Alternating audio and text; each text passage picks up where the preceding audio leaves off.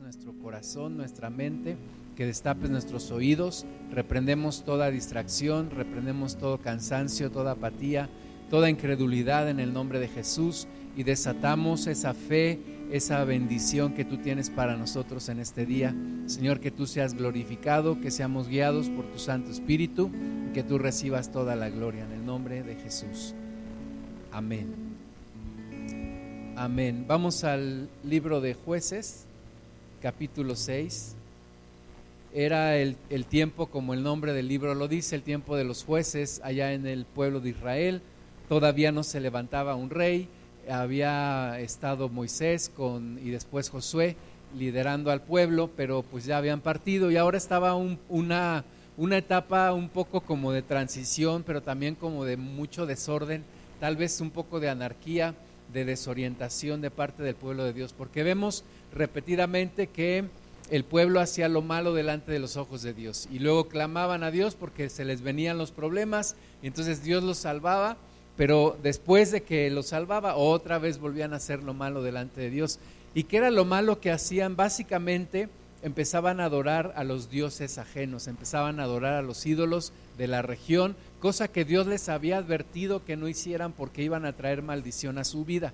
Sabemos que Dios es un Dios celoso, Dios no quiere compartir su gloria con nadie, Dios no va a permitir que adoremos a nadie más que solamente a Él. Así que cuando nos alejamos de Dios y empezamos a adorar ídolos y empezamos a hacer ídolos en nuestra vida, vienen problemas a nosotros y es la consecuencia de apartarnos de Dios. Entonces estaban en un tiempo como, como este que te menciono en jueces 6.1, dice, los hijos de Israel hicieron lo malo ante los ojos de Jehová. Y Jehová los entregó en mano de Madián por siete años. Y la mano de Madián prevaleció contra Israel. Y los hijos de Israel, por causa de los madianitas, se hicieron cuevas en los montes y cavernas y lugares fortificados es una consecuencia natural. Cuando nos alejamos de Dios, las tinieblas empiezan a avanzar. Cuando retrocedemos en la luz, las tinieblas avanzan. Es algo natural, es algo que tenemos que entender que así sucede. Si tú te empiezas a alejar de Dios, el diablo te va a empezar a causar más problemas. Si tú empiezas a retirarte y a retirar a Dios de tu vida, el diablo va a entrar más. Nada puede quedar vacío, todo es ocupado. Si ocupa Dios, el diablo no puede ocuparlo. Si lo desocupa Dios, el diablo entra. Entonces tenemos que entender esto en nuestras vidas. No es casualidad que cuando te alejas de Dios, que cuando dejas de orar, te dejas de congregar, dejas de leer la Biblia, no es casualidad que te empiezan a llover un montón de problemas, que te empiezas a sentir vacío, empiezas a deprimirte, etcétera, etcétera. ¿Por qué? Porque el enemigo inmediatamente entra en tu vida. Tú desocupas algo, el diablo entra y causa problemas. Entonces, así estaba este pueblo, se apartaron de Dios y pues los enemigos ni tardos ni perezosos, luego, luego a afligirlos, sus enemigos empezaron a levantarse y dice que la mano de Madián prevaleció contra Israel y que ellos tuvieron que replegarse, hacer cuevas, eh, cavernas, lugares fortificados y esconderse. Es una forma de vida muy, muy difícil el, el esconderte de tus problemas, el estar continuamente bajo los problemas y con el miedo y con la incertidumbre y con el vacío y viviendo en derrota. Vivir en derrota es algo sumamente terrible, es algo que nosotros no debemos de conformarnos a ello. Vivir en derrota no es algo para nosotros. Lo hemos vivido, yo lo he vivido antes de conocer a Cristo y no debe de suceder más en nuestra vida. Para el pueblo de Dios, imagínate un pueblo que había salido de Egipto, que Dios había mostrado sus maravillas y que habían conquistado y que habían poseído la tierra y ahora de nuevo los pueblos estaban regresando a esa tierra que Dios les había dado. ¿Por qué? Porque se alejaron de Dios. Entonces, para ti, para mí, el estilo de vida en derrota ya no es una opción. Ya no debe de estar, ya no debemos de estar viviendo así. Si tú y yo vivimos en victoria, tenemos que vivir siempre en victoria. Si hemos dejado que el enemigo entre en algunas áreas de nuestra vida, tenemos que echarlo fuera de nuevo. Tenemos que levantarnos y echarlo fuera en el nombre de Jesús.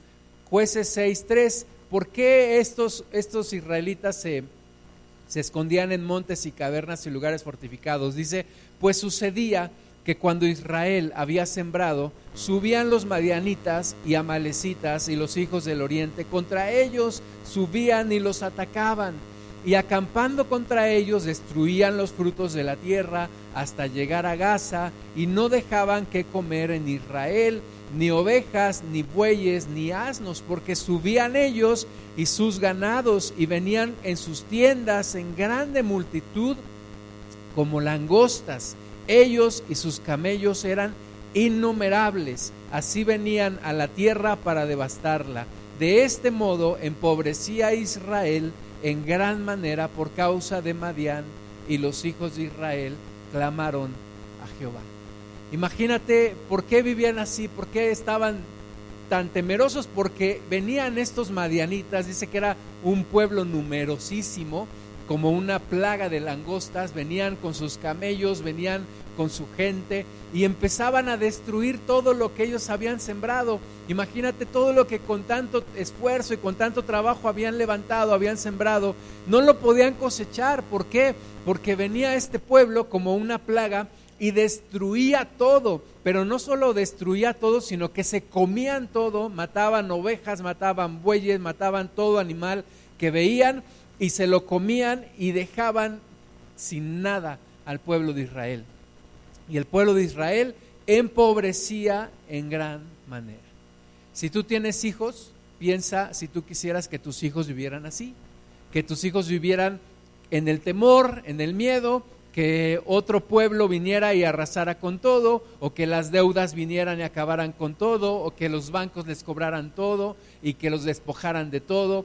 Piensa en cómo quisieras que vivieran tus hijos y piensa en cómo quisieras vivir tú. No es la forma en la que Dios quiere que vivamos, no es la forma en la que, la que Dios escogió que viviésemos, sino que tenemos que despertar y tenemos que decir, esto no es posible, este tipo de vida no se puede aguantar, esta miserable existencia viviendo así no puede ser sostenible, no puede ser sustentable, no puedo seguir viviendo así. No podemos vivir así. No podemos vivir en la derrota con el diablo poniendo sus patas sobre nuestro pescuezo. No podemos vivir así. Tenemos que levantarnos, sobre todo porque Cristo ya ganó la victoria para nosotros. Cristo ya derrotó al enemigo, ya lo exhibió públicamente. No tenemos por qué aguantar una vida como esta este pueblo de Israel tampoco tenía por qué aguantar una vida así, porque Dios ya les había entregado la tierra, esa tierra era de ellos, la Biblia dice que Dios es dueño de la tierra y su plenitud, y Dios dijo, esta tierra yo te la entrego a ti, entonces ellos tenían que haberse levantado en el nombre de Jesús, con el poder de Dios, con la autoridad, y poseer esa tierra y echar fuera a esos pueblos. Amén. No podemos vivir en el temor. Ahora hay un mensaje generalizado para la iglesia en el mundo y el mensaje es revitalizar a la iglesia, revitalizar a la iglesia, reavivar a la iglesia, volver a levantar a la iglesia, volvernos a levantar después de dos años, más de dos años de pandemia y de problemas y de situaciones que hemos estado viviendo y de, y de situaciones que han venido en nuestra contra. Nos tenemos que volver a levantar. No podemos seguir viviendo en el temor, no podemos seguir viviendo en la derrota. Muchas veces somos intimidados por el diablo. El diablo nos amenaza y nos dice, si tú haces esto, yo voy a ir contra ti y te va a pasar tal cosa y no vas a poder y voy a acabar contigo. Nos, trata de intimidar, pero solo puede hacer eso, solo puede intimidar, no puede ir más allá de lo que Dios le permita. Dios nos ha rodeado por delante y por detrás y el enemigo no puede tocarnos más allá de lo que Dios se lo permite. Así que tenemos que quitar esa parálisis del miedo. Nos hemos desgastado, en general la gente está desgastada por tantos problemas, por tantas situaciones que han venido a nuestras vidas, pero es tiempo de, como dijo el Señor Jesús, los que están cansados y trabajados, vengan a mí, yo los haré descansar. Entonces, si necesitamos descansar para volver a levantarnos, hagámoslo necesitamos venir al Señor, recuperarnos de nuevo, levantarnos de nuevo, vencer ese temor por el futuro. Nos da miedo el futuro, ¿qué va a pasar? ¿Qué va a suceder? Pues no importa lo que vaya a suceder porque Dios nos prometió, Cristo nos prometió estar con nosotros todos los días hasta el fin del mundo. Entonces también tenemos que vencer ese miedo por el futuro y tenemos que volver a tomar la autoridad que Dios nos ha dado. Volver a tomar esa autoridad en cada área de nuestra vida. No es optimismo, no es positivismo, no es humanismo, es una autoridad espiritual que Dios nos ha dado y que tenemos que tomar para seguir adelante. Vamos a ver, haciendo una pausa aquí en esta historia, veamos Romanos 8, 35, dice, ¿quién nos separará del amor de Cristo? ¿Tribulación o angustia o persecución o hambre o desnudez o peligro o espada? Como está escrito, por causa de ti somos muertos todo el tiempo, somos contados como ovejas de matadero. Piensa en la primera iglesia.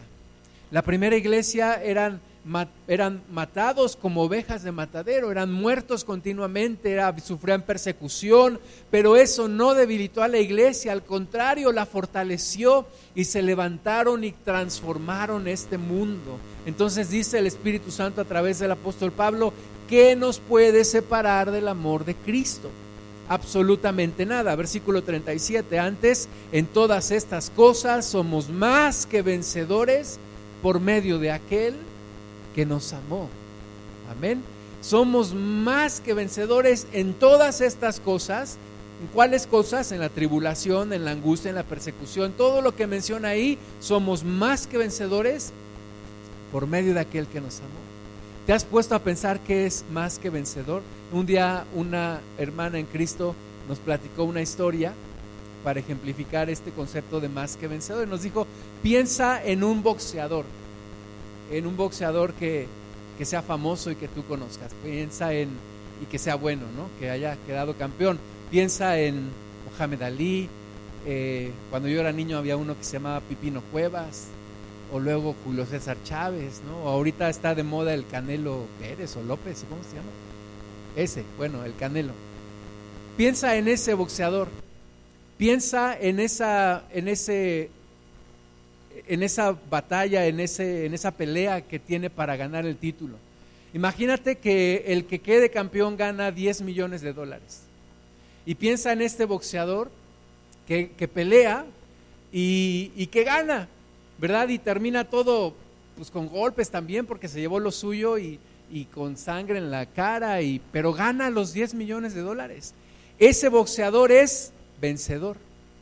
Ahora piensa que ese boxeador llega con los 10 millones de dólares a su casa y ahí lo espera su esposa y su esposa estira la mano y le dice, dame lo que ganaste. Y se lo da. Y entonces la esposa es más que vencedora. Amén. El, boxeador es vencedor, pero la esposa es más que vencedora. Así, Cristo ganó en la cruz. Jesús es vencedor, pero Cristo dice, aquí está, nos da todo lo que ganó y nosotros somos más que vencedores. Amén. Así que no tenemos por qué andar viviendo con la capa caída, con la cara agachada, pateando un bote en la calle. Tenemos que vivir en victoria, porque Cristo ya lo logró para nosotros. Entonces, en todas estas cosas somos más que vencedores por medio de aquel que nos amó. Vamos a regresar a la historia en jueces 6, 11. Dice, y vino el ángel de Jehová y se sentó debajo de la encina que está en Ofra, la cual era de Joás, Abiesreita, y su hijo Gedeón, estaba sacudiendo el trigo en el lagar para esconderlo de los madianitas. Y el ángel de Jehová se le apareció y le dijo, Jehová está contigo, varón esforzado y valiente. Ahí está Gedeón, uno de, uno de los israelitas que está viviendo esta situación de, de, problemas. Es que vienen los madianitas, se roban todo, destruyen todo. Entonces está Gedeón ahí sacudiendo el trigo para guardarlo, para esconderlo, porque dice, no tardan en venir estos madianitas que, que se roban todo. Y entonces se le aparece el ángel de Jehová. Ciertamente Gedeón ya estaba resignado a vivir así ¿verdad? Era su estilo de vida, vamos a recoger, vamos a esconder, porque así nos tocó vivir, ahora sí como dijeron, aquí nos tocó vivir, y pues hay que guardarlo, hay que esconderlo, porque vienen y nos roban todo. Pero Dios se le aparece y le dice, varón esforzado y valiente, Jehová está contigo. Y cuando Dios le dice eso, yo creo que Gedeón volteó a ver, dijo, ¿a quién le hablas? ¿A mí? Dijo, sí, a ti, varón esforzado y valiente, Jehová está contigo. Y allí empieza una, una, una, queja de Gedeón, le dice, pero ¿por qué nos pasan estas cosas si nuestros padres nos han platicado de lo que Dios hizo en, en el, eh, cómo lo sacó de Egipto y por qué ahora nosotros estamos viviendo esto? ¿Por qué vivimos así, como oprimidos con el miedo de que nos vengan, nos roben, en cualquier momento nos matan? Y entonces Dios le dice, mira, versículo 14, mirándole Jehová le dijo, ve con esta tu fuerza y salvarás a Israel de la mano de los madianitas. ¿No te envío yo? Entonces le respondió, ah, Señor mío, ¿con qué salvaré yo a Israel? He aquí que mi familia es pobre en Manasés, yo el menor en la casa de mi padre. Jehová le dijo, ciertamente yo estaré contigo y derrotarás a los madianitas como a un solo hombre. ¿Verdad? Lo que se nos hace imposible. Ay Dios, pero ¿cómo voy a arreglar este problema? ¿Cómo voy a salir de deudas? ¿Cómo voy a arreglar mi matrimonio? ¿Cómo voy a arreglar la situación con mis hijos? ¿Cómo voy a arreglar este problema de mi trabajo? Se nos hace imposible. Pero Dios dice, ve porque yo estoy contigo. No depende de ti, depende de Dios. Nunca el argumento fue, ve porque tú eres muy inteligente, ve porque tú eres muy sagaz, porque tú eres muy valiente. No, el argumento es, ve porque ciertamente dice Dios, yo estaré contigo y tú derrotarás a los madianitas. Así que ante los problemas que tenemos hoy, tenemos que presentarnos en el nombre de Jesús, tenemos que decir, esto tiene que cambiar, esto va a cambiar porque Dios está conmigo y yo ya no tolero esta situación en mi vida y nos vamos a levantar en contra de eso.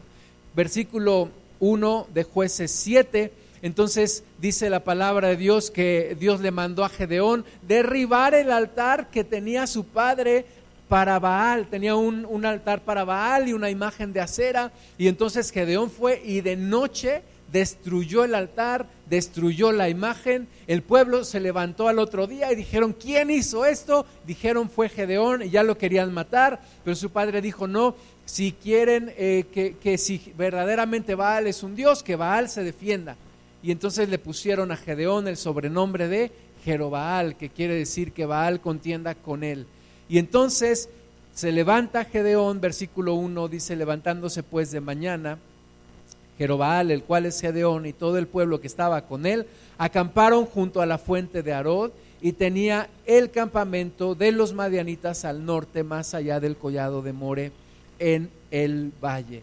Dios había convencido, tocado el corazón de Gedeón para que se levantara en contra de los madianitas, que eran un pueblo numerosísimo, eran, imagínate, dice la Biblia que era como una plaga de langostas que cuando vuelan todo se vuelve oscuro, era un pueblo innumerable, camellos, armas, todo, pero Dios le dijo a Gedeón, levántate contra ellos y yo voy a estar contigo y vas a tener la victoria. Versículo 2, Jehová dijo a Gedeón, el pueblo que está contigo es mucho para que yo entregue a los madianitas en su mano. No sea que se alabe Israel contra mí diciendo, mi mano me ha salvado. Dios no nos va a salvar de la manera en que nosotros pensamos. Dios no nos va a salvar porque nosotros seamos muy inteligentes o porque tengamos relaciones o porque ya le hablé a, a mi primo fulanito que tiene palancas. No, Dios dice, yo lo voy a hacer, pero lo voy a hacer para mi gloria. Así que le dice a Gedeón, es mucho el pueblo, vamos a, depurarlo. Y entonces eh, dice el versículo 3 de jueces 7, ahora pues haz pregonar en oídos del pueblo, diciendo, quien tema y se estremezca, madrugue y devuélvase desde el monte de Galad. Y se devolvieron los del pueblo 22 mil y quedaron 10 mil. Fíjate, eran 32 mil. Entonces, 22 mil cuando, cuando Gedeón le dice, bueno, ya, el que esté temeroso, regrésese. Se van 22 mil, quedan 10 mil. Pero todavía eran muchos, dice el versículo 4, Jehová dijo a Gedeón, aún es mucho el pueblo, llévalos a las aguas y allí te los probaré. Y el que yo te diga, vaya este contigo, irá contigo, mas de cualquiera que yo te diga, este no vaya contigo, el tal no irá. Entonces llevó el pueblo a las aguas y Jehová dijo a Gedeón, cualquiera que lamiere las aguas en su lengua como lame el perro, a aquel pondrás aparte, asimismo a cualquiera que se doblare sobre sus rodillas para beber. Entonces ahí estaba la prueba, estaba Gedeón observando y dice el versículo 6, fue el número de los que lamieron llevando el agua con la mano a su boca, 300 hombres, y todo el resto del pueblo se dobló sobre sus rodillas para beber las aguas. Entonces Jehová dijo a Gedeón, con estos 300 hombres que lamieron el agua, os salvaré y entregaré a los madianitas en tus manos y váyase toda la demás gente, cada uno a su lugar.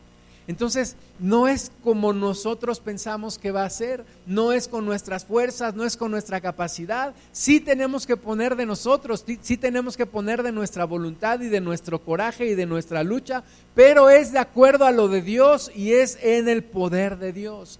300 hombres contra una multitud, unas una multitud enorme de, personas que están ahí dispuestas para pelear y para mantener su dominio sobre Israel. Y solamente 300 hombres, 300 hombres delante de un campamento tan grande, es como el, el sueño que tuvo uno de los madianitas y que y que Gedeón escuchó porque fue a espiar al campamento y dice que había soñado una galleta de cebada, una galleta común, una galleta corriente que llegaba al campamento rodando y que tocaba el campamento y derribaba todo. Y entonces ellos interpretaron y dijeron, es Dios el que está con Gedeón y entonces nos ha entregado en su mano. ¿Sí? Con poquito, con algo, Dios hace cosas grandes poco es mucho en la mano de Dios y mucho es poco sin Dios. Así que Dios estaba con ellos, con 300 hombres valientes, hicieron esta gran hazaña, o más bien Dios la hizo. Recuerdo una de las ocasiones que nos visitó el hermano Wen Myers, teníamos el, el sueño, la encomienda, el deseo, el compromiso de levantar ofrendas para edificar este lugar. Y necesitábamos eh, varios cientos de miles de pesos.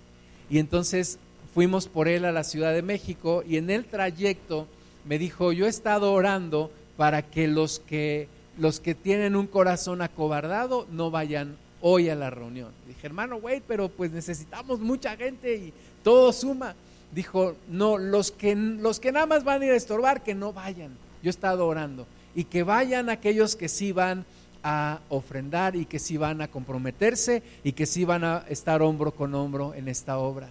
Y así fue. Con pocas personas Dios hizo una gran hazaña. Es Dios no busca, como dice el hermano Wayne, Dios no busca multitudes. Lo que Dios busca son corazones dispuestos. Pues Dios no se impresiona con una multitud, Dios se impresiona con una persona que tiene una fe grande. Eso es a lo que Dios le impresiona. Entonces, con 300 hombres de 32 mil, no se quedó ni con el 10%, se quedó con 300 hombres, 300 hombres, y con ellos dijo a Gedeón, con estos vamos a obtener la victoria. Y entonces, ¿cómo lo vas a hacer, Dios? Jueces 7, 19. Llegaron pues Gedeón y los 100 hombres, fíjate, de esos 300 aquí dice que llegó con 100 que llevaba consigo al extremo del campamento, al principio de la guardia de la medianoche, cuando acababan de renovar los centinelas. Y tocaron las trompetas y quebraron los cántaros que llevaban en sus manos. Y los tres escuadrones tocaron las trompetas y quebrando los cántaros tomaron en la mano izquierda las teas y en la derecha las trompetas con que tocaban y gritaron por la espada de Jehová y de Gedeón y se estuvieron firmes cada uno en su puesto en alrededor del campamento. Entonces todo el ejército echó a correr dando gritos y huyendo y los trescientos tocaban las trompetas y Jehová puso la espada de cada uno contra su compañero en todo el campamento. Y así, con 300 hombres, Dios les liberó de una multitud de pueblo que iban y que los tenían allí aprisionados y sometidos por cuánto tiempo dice, leímos allá al principio, por siete años, gracias Klaus, por siete años, pero hasta ahí duró este sometimiento. Así que Dios puede salvar con muchos o con pocos, Dios puede terminar con nuestra vida de tristeza, de derrota, de frustración, de amargura, en el momento en el que tú lo quieras, porque Dios está dispuesto a hacerlo, porque Dios no quiere que tú y yo vivamos así. Pero es cuestión de decir, sí, yo lo creo. 300 hombres que estaban convencidos de que Dios lo iba a hacer. Los demás nada más iban a estorbar, por eso Dios los quitó.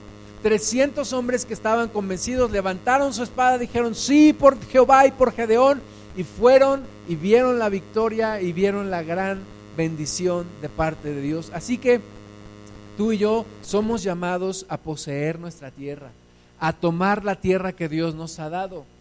¿Verdad? Es, es eh, de importancia resaltar que la tierra que Dios le dio a Israel ya estaba ocupada estaba ocupada, no estaba vacía, no llegaron a poblar una tierra que estaba vacía, no, estaba ocupada, tenían que echar a esos pueblos de ahí, pero Dios estaba con ellos y Dios les ayudó a quitar esos pueblos. Ahora, los quitan, se apartan de Dios, pues esos pueblos vuelven a poblar la tierra y hay otra vez una lucha.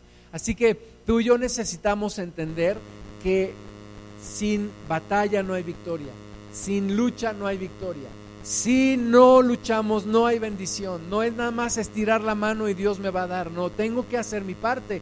Tengo que luchar. La parte difícil Dios la va a hacer. La parte más difícil, porque yo digo es que es imposible. Yo no veo cómo, pero Dios sí ve cómo. Pero yo tengo que creer y yo tengo que marchar y yo tengo que estar ahí. Yo tengo que poner la planta de mi pie en esa tierra y decir, esta tierra es para Dios y seguimos adelante y veremos la victoria Dios. Ahora, Efesios 6:12 dice que no tenemos lucha contra sangre y carne, sino contra principados, contra potestades, contra los gobernadores de las tinieblas de este siglo, contra huestes espirituales de maldad en las regiones celestes. Por tanto, tomad toda la armadura de Dios para que podáis resistir en el día malo y habiendo acabado todo, estar firmes. Es, es una multitud de demonios. Así como los marianitas eran muchos, así los demonios son muchísimos. Tenemos lucha no contra hombres de carne y hueso, no contra hombres de sangre y carne, no contra mujeres, no contra hombres, contra seres espirituales de maldad, que no se van a tocar el corazón y que no van a tener misericordia y que en cuanto vean la oportunidad nos van a causar problemas. El viernes en la noche estábamos viendo mi familia y yo una película que se llama 1917, se las recomiendo, y en esa película hay una, una traba donde dos, dos, de los, dos de los soldados de los aliados en la Primera Guerra Mundial tienen una misión y van en un camino y entonces ven que está en el cielo, están peleando unos aviones de los enemigos contra los, los de ellos y entonces derriban a uno, a un avión de los enemigos. Y entonces el avión viene o la avioneta viene exactamente donde están ellos y ahí cae y, se empieza a incendiar, se empieza a incendiar la, la, avioneta, pero ahí adentro está el piloto todavía, el piloto alemán está ahí adentro. Entonces lo sacan para que no se queme ahí, para que no se muera ahí, lo sacan, lo arrastran en la, en la tierra uno de ellos le dice ve, al otro, ve por agua, necesita agua. Y el otro le dice, no, hay que matarlo, hay que, hay que liquidarlo. Le dice, no, necesita agua, ve por agua. Y entonces mientras el otro va por agua, el, amigo lo agarra y el, el, enemigo saca un cuchillo y lo mata. Mata a este, a este muchacho. Y esa escena me, eh, no me gusta, pero me recuerda, el diablo no se va a tocar el corazón el diablo no se va a tentar el corazón, el diablo en cuanto vea la oportunidad, si te puede destruir, te va a destruir. No se tienta el corazón. Tenemos un enemigo que no tiene reglas, que es traidor y que no se va a tentar el corazón y que no se cansa. de hacer su trabajo. Desgraciadamente los cristianos no lo hemos entendido. Estamos en una batalla espiritual contra seres espirituales de maldad que si hubieran podido hubieran matado a Dios. Porque eso es lo que querían, matar al Hijo de Dios. Y no se van a tentar el corazón ni contigo ni conmigo. Entonces tenemos que ser diestros para la batalla. No podemos darles la oportunidad de, destruir nuestras vidas ni de destruir a nuestras familias. Tenemos que entrar en la batalla. La oración de todos los días es indispensable. La oración para no dejarlos que ganen terreno necesitamos orar, necesitamos tomar autoridad, necesitamos prepararnos en la batalla, leer la palabra de Dios, congregarnos, estar unidos, porque el diablo no descansa, no descansa. Es como esos, e, esos eh, transportes que en la noche andan en, en las carreteras y dicen, mientras usted duerme, nosotros trabajamos. Así es el diablo. Mientras tú duermes, Él trabaja y para Él mejor que tú te duermas. Nosotros no podemos dormirnos, tenemos que levantarnos, dice la palabra de Dios, resistir en el día malo y habiendo acabado todo, estar firmes, estar bien y decir, estoy fortalecido para la que sigue. Amén. Jueces 18:7 nos dice de, de una parte del pueblo de Israel que no había tomado su tierra, pero encontraron un lugar para tomar esa tierra, dice el versículo 7, entonces aquellos cinco hombres salieron y vinieron a Laís y vieron que el pueblo que, que habitaba en ella estaba seguro, ocioso y confiado, conforme a la costumbre de los de Sidón, sin que nadie en aquella región les perturbase en cosa alguna, ni había quien poseyese el reino. Y estaban lejos de los sidonios y no tenían negocios con nadie. Este es caldo de cultivo perfecto para conquistarlos, ¿verdad? Era un pueblo ocioso, un pueblo que estaba seguro y confiado y que no tenía relación con nadie. Así nos quiere agarrar el enemigo, que estemos ociosos, perdiendo el tiempo en redes sociales, en cosas sin importancia, que estemos ociosos, que estemos sin estar alerta, confiados, seguros, que digamos, no, a mí no me va a pasar, a mí no me pasa nada, etcétera. No, y, además aislados, sin, sin relación con los demás. Así quiere el diablo que estemos tú y yo para conquistarnos. Pero nosotros tenemos que levantarnos, tenemos que estar alertas, no podemos estar ociosos, tenemos que estar ocupados en las cosas de Dios y en las cosas que nos demanda Dios. Tenemos que estar alertas, no podemos estar confiados y seguros y diciendo a mí no me va a pasar. No, tenemos que estar alertas diciendo no quiero que me pase y por eso voy a estar alerta y tenemos que estar relacionados con los demás del pueblo de Dios diciendo ayúdame con estos problemas, ayúdame a orar por esto o me siento así o yo en qué te puedo apoyar. Porque de otra forma seríamos un objetivo fácil, una presa fácil. Vamos a Josué 18.2, dice, pero habían quedado de los hijos de Israel siete tribus. ¿Verdad? ¿Cuántas tribus eran las tribus de Israel? Doce. ¿Y cuántas habían quedado? Siete. Doce menos siete. Saquen su calculadora, celular. Doce menos siete. Cinco. Solamente cinco dice, habían quedado siete tribus de las cuales aún no habían repartido su posesión. Solamente cinco habían tomado la tierra y siete no. Y Josué les dijo, ¿hasta cuándo seréis negligentes para venir a poseer la tierra que os ha dado Jehová, el Dios de vuestros padres?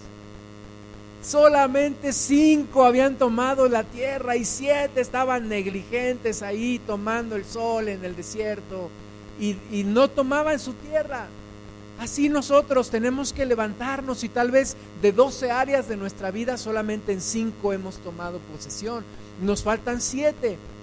Nos faltan áreas en donde tenemos que tomar la tierra si sea en tu crecimiento espiritual o en tu desarrollo profesional o en tu familia o en tus finanzas personales o en tu trabajo o en tu salud o en tu matrimonio o en tu relación con tus hijos o sanar tu corazón. Yo no sé en dónde, pero nos ha faltado tomar esa tierra que Dios nos ha dado.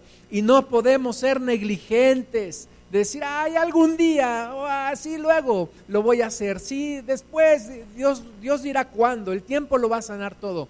El tiempo no lo sana todo. El tiempo a veces echa a perder más las cosas. Así que, ¿en qué área de tu vida te sientes oprimido?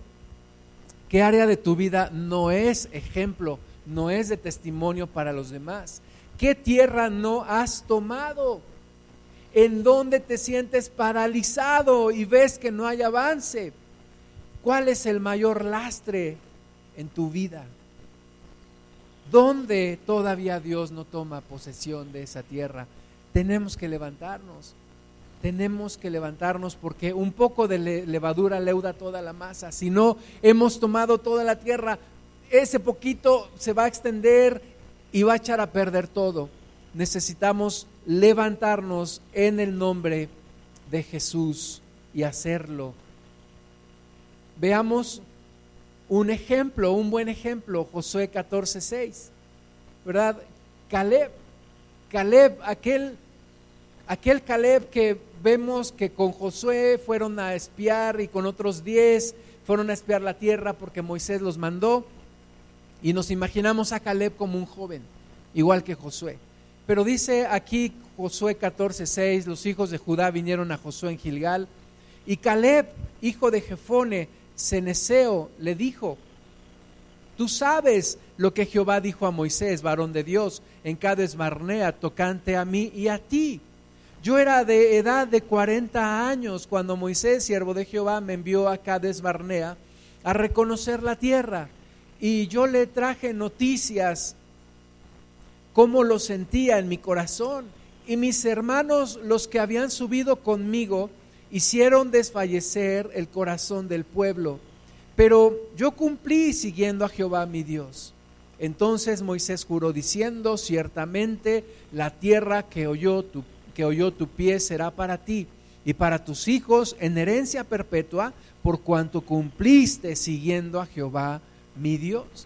Ahí está Caleb mirando a los ojos a Josué y le dice, tú estabas ahí, Josué. Tú escuchaste la voz de Moisés. Tú y yo habíamos ido a espiar la tierra con un, con un montón de cobardes que, que no quisieron poseer la tierra, pero tú y yo estábamos ahí y tú escuchaste cuando Moisés me dijo, tú vas a poseer la tierra que Dios te ha dado y la vas a dejar a tu descendencia. Y le dice Caleb a Josué, eso pasó hace ya 45 años. Tú tenías, yo tenía 40 años, ahora tengo 85 años. Veamos versículo 10. Ahora bien, Jehová me ha hecho vivir, como él dijo, estos 45 años desde el tiempo que Jehová habló estas palabras a Moisés. Y no está hablando Caleb así como, sí, tú me escuchaste. No, está Caleb diciendo, tú me escuchaste y ahora tengo 85 años. Y dice, cuando Israel andaba por el desierto y ahora aquí yo soy de edad de 85 años, todavía estoy tan fuerte como el día que Moisés me envió. ¿Cuál era mi fuerza? Entonces tal es ahora mi fuerza para la guerra y para salir y para entrar. Un hombre de 85 años, pero hay fuego en su corazón y él se acuerda de la promesa que Dios le dio hace 45 años y dice, no me puedo morir así, tengo que poseer esa tierra.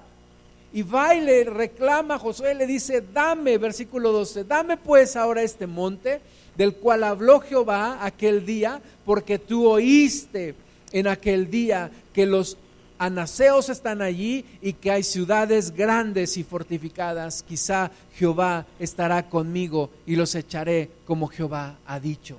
No es una cuestión de edad. No podemos decir a ninguna edad de nuestra vida es que ya estoy demasiado viejo para eso. No, no podemos decir si todavía estamos aquí es porque todavía hay un propósito.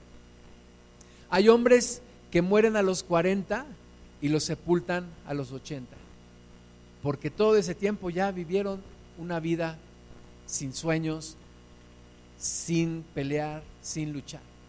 Pero tú y yo no podemos ser así, tenemos que ver, el Espíritu Santo estaba en Caleb y Caleb a sus 85 dice, todavía tengo fuerza, todavía tengo ganas, todavía tengo el ánimo, pónganme unos anaseos y los voy a sacar de ese monte. Dame ese monte, Josué, dame permiso. No te estoy diciendo que me des, nada más dame permiso. Como dicen algunos, no pido a Dios que me dé, solo que me ponga donde hay. ¿Verdad? Así le dice Caleb. Y entonces la pregunta es, ¿qué promesas aún no has visto cumplir en tu vida? ¿Qué promesas no has visto cumplir en tu vida? Así como Caleb dijo, llevo 45 años luchando y todavía no tengo esa tierra que Dios me prometió, pero dame permiso y voy a ir y la voy a poseer. ¿Qué promesas aún no has visto cumplir en tu vida? No dejes de luchar por ello, no te rindas, no importa la edad que tengas, si Dios te está dando vida, te va a dar las fuerzas y te va a dar la bendición de poder poseer esa tierra que Él mismo te prometió. El diablo nos echa y nos echa problemas y nos avienta y nos avienta pruebas para desgastarnos. Te voy a platicar la historia, una historia que me gustó mucho, que leí de uno de los libros de Victor Richards hace ya más de 20 años, pero me acuerdo de esta historia y dice que había un, un hombre, un campesino en el, en el campo, tenía su burrito, un burrito fiel que le había ayudado mucho tiempo en la carga, con la leña, con los costales de maíz, con todo, era un burrito muy bueno, muy fiel, muy fuerte, pero ya se había hecho viejito. Y entonces el veterinario le dijo a este hombre, su burrito ya está muy, muy grande, muy viejito, ya está sufriendo mucho mejor sacrifíquelo ya. Y entonces el burrito se llamaba Chapito. Y entonces el campesino volteó a ver a Chapito y, vio sus ojos grandes. Dijo, no puedo, no lo puedo matar. Y le dijo el veterinario, mátelo, sacrifíquelo porque ya está sufriendo mucho. Y entonces el, el, hombre, el campesino, dijo, ya sé qué voy a hacer. Y entonces él cavó un, un, un hoyo y entonces metió allá Chapito y dijo, le voy a echar la tierra encima, voy a meter a Chapito en, en el hoyo y de espaldas, para no verlo, su sufrimiento, voy a echar la tierra y va a quedar sepultado. Y entonces así lo hizo, puso a Chapito a sus espaldas, empezó a echar la tierra con la pala y cuando ya se acabó el montón de tierra, dijo, ahora sí, ya puedo voltear a ver Chapito ya está enterrado y ya dejó de sufrir, pero volteó a ver y el Chapito lo volteó a ver con sus ojos grandes, estaba ahí. Y es que cada tierra que él echaba, Chapito se la sacudía y se paraba en la tierra. Y así tenemos que ser tú y yo. El diablo nos echa los problemas, nos echa la tierra encima, sacúdete eso y sigue adelante. Sigue adelante con una actitud de victoria. Amén. Josué 15, 13, más a Caleb, hijo de Jefone, dio su parte entre los hijos de Judá conforme al mandamiento de Jehová. A Josué, la ciudad de Kiriat Arba, Kiriat Arba, padre de Anac, que es Hebrón. Y Caleb echó de allí a los tres hijos de Anac, a Sesai, a Imán y Talmai, hijos de Anac. Entonces, Caleb dijo, dame ese monte, pero Caleb fue y lo tomó. Fue y lo tomó. No, no le dijo a José, pero dámelo, pero ya desocupado. No, Caleb fue y lo tomó. Lo puedes leer allá en Josué 15. Tomó ese monte a sus 85 años. Había guerra todavía en su corazón, había pasión todavía en su corazón. Tú y yo, no importa la edad que tengamos, tenemos que tomar la tierra que Dios nos ha prometido. Deuteronomio 21, cuando salgas a la guerra contra tus enemigos, si vieres caballos y carros y un pueblo más grande que tú, no tengas temor de ellos, porque Jehová tu Dios está contigo, el cual te sacó de la tierra de Egipto. Y cuando os acerquéis para combatir, se pondrá en pie el sacerdote y hablará al pueblo y les dirá, oye Israel, vosotros os juntáis hoy en batalla contra vuestros enemigos, no desmaye vuestro corazón, no temáis, ni os azoréis, ni tampoco os desalentéis delante de ellos, porque Jehová vuestro Dios va con vosotros para pelear por vosotros contra vuestros enemigos, para salvarlos. Amén. Entonces cuando veas ese, ese problema está tan grande, Dios, ahora sí ese problema es, me rebasa, ese reto, esa situación está bien complicada. Dios dice, no tengas miedo, no tengas miedo. Aunque veas un ejército más grande que tú, no tengas miedo porque yo estoy contigo.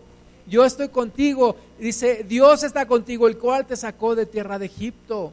No desmaye tu corazón, no tengas miedo, no os azoréis, no te desalientes, porque delante de ti va tu Dios para pelear contra tus enemigos, para salvarte. Esto tiene que estar todo el tiempo en nuestro corazón. Porque siempre vamos a enfrentar problemas, siempre vamos a ver problemas. Delante de nosotros siempre habrá problemas, pero siempre habrá victoria. Delante de nosotros hay problemas, pero hay victoria. Hay victoria. Hay que seguir adelante por esa victoria. ¿Por qué? ¿Porque soy muy bueno? No. ¿Porque soy muy inteligente? Tampoco. ¿Porque soy muy valiente? Tampoco. ¿Por qué? Porque Dios va conmigo. Dios va conmigo y entonces Dios me promete la victoria. Hay varias tierras que poseer en nuestra vida. Tu propio corazón es la primera. Desarraigar la amargura, desarraigar la raíz de rechazo, desarraigar el, el miedo, la cobardía, desarraigar la tristeza, la depresión. Ya sanar tu corazón, tu familia, luchar por tu familia, pelear por tu familia bendecir a tu familia, pelear por tu salud.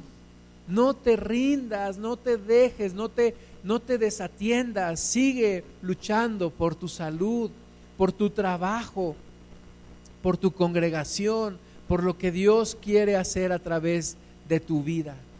Amén. La orden de Dios para ti está en el Salmo 110, versículo 2. Jehová enviará desde Sión la vara de tu poder. Y esta es la orden domina en medio de tus enemigos. Domina en medio de tus enemigos. Domina en medio de tus enemigos. No es para que vivas dominado, no. Tú tienes que dominar en medio de tus enemigos. Tú tienes que someter al diablo. Tú tienes que someter a los problemas. Tú tienes que ir hacia adelante con una actitud de lucha, de guerra, de batalla. Dios está contigo. Tienes que seguir adelante. Amén. Vamos a orar, vamos a ponernos de pie, vamos a orar unos por otros. Vamos a orar en parejas, hombres con hombres, mujeres con mujeres. Acércate a alguien ahí y primero uno ora por el otro y después viceversa.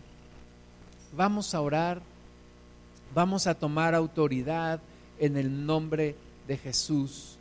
En el nombre de Jesús. Vamos a tomar autoridad, vamos a declarar bendición en la vida de nuestros hermanos. Vamos a bendecir sus vidas, vamos a orar por ellos en el nombre de Jesús. Impón tu mano sobre tu hermana o sobre tu hermano y empieza a orar en voz alta en el nombre de Jesús, a someter todo lo que se ha levantado en contra de mi hermana y de mi hermano en el nombre de Jesús, todo todo aquello que les hace sentir temor. Yo tomo autoridad en el nombre de Jesús para reprenderlo, para echarlo fuera en el nombre de Jesús, para echar fuera todo aquello que le ha estado robando la bendición toda amargura, toda depresión, toda tristeza, le echo fuera en el nombre de Jesús, todo problema familiar, todo pleito y contienda, todo rencor y resentimiento, lo echo fuera en el nombre de Jesús. Hablo palabras con la autoridad que Dios me ha dado, en el nombre que es sobre todo nombre, para echarlo fuera, en el nombre de Jesús, en el nombre de Jesús porque tú nos has llamado, Dios, a vivir una vida en victoria. Toma autoridad sobre toda enfermedad en el nombre de Jesús para echarla fuera. En el nombre de Jesús. para echar fuera todo problema económico, toda deuda, echarla fuera en el nombre de Jesús. Declaro victoria en cada área de nuestra vida en los matrimonios, en la relación padres e hijos, en la relación entre hermanos, en el nombre de Jesús, en el nombre de Jesús. No tenemos por qué tolerar ninguna opresión del diablo. Echamos fuera en el nombre de Jesús, en el nombre que es sobre todo nombre. Señor, levántate, exáltate. Tú dijiste que estás con nosotros, que vas con nosotros, que no tengamos temor, aunque nuestro enemigo sea más grande y numeroso. Oh Señor, guarda a los jóvenes, bendice a los jóvenes, dales victoria sobre este mundo, dales victoria sobre el adversario, dales victoria en la tentación. Guarda a los niños, Señor, también. Protégeles, Padre Santo, de todo mal. Líbralos de todo abuso. Líbralos, Señor, de todo lo que el diablo quiere ensuciarlos en el nombre de Jesús. Y cubre, Padre Santo, a tu pueblo. Nos levantaremos en el nombre que es sobre todo nombre para seguir adelante. Llénanos con tu poder, llénanos con tu victoria, llénanos con tu Santo Espíritu. Y ayúdanos, Señor, a seguir adelante bendecidos, empoderados por ti, oh Señor, llenos con tu Espíritu Santo. Tenemos victoria, las puertas del Hades no prevalecerán en contra de tu iglesia. En el nombre de Jesús, en el nombre de Jesús, soltamos esa autoridad que tú nos has dado, porque tú exhibiste al diablo públicamente, triunfando sobre él en la cruz y destruyendo todo decreto que había en nuestra contra. Nos levantamos en victoria en el nombre que sobre todo nombre, en el nombre de Jesús, para gloria de tu nombre, para gloria de tu nombre, oh Señor. Bendito eres, oh Padre. Gloria a tu santo nombre, oh Jesús. Gloria a tu santo nombre. Dale un aplauso a Cristo. Gloria a su nombre.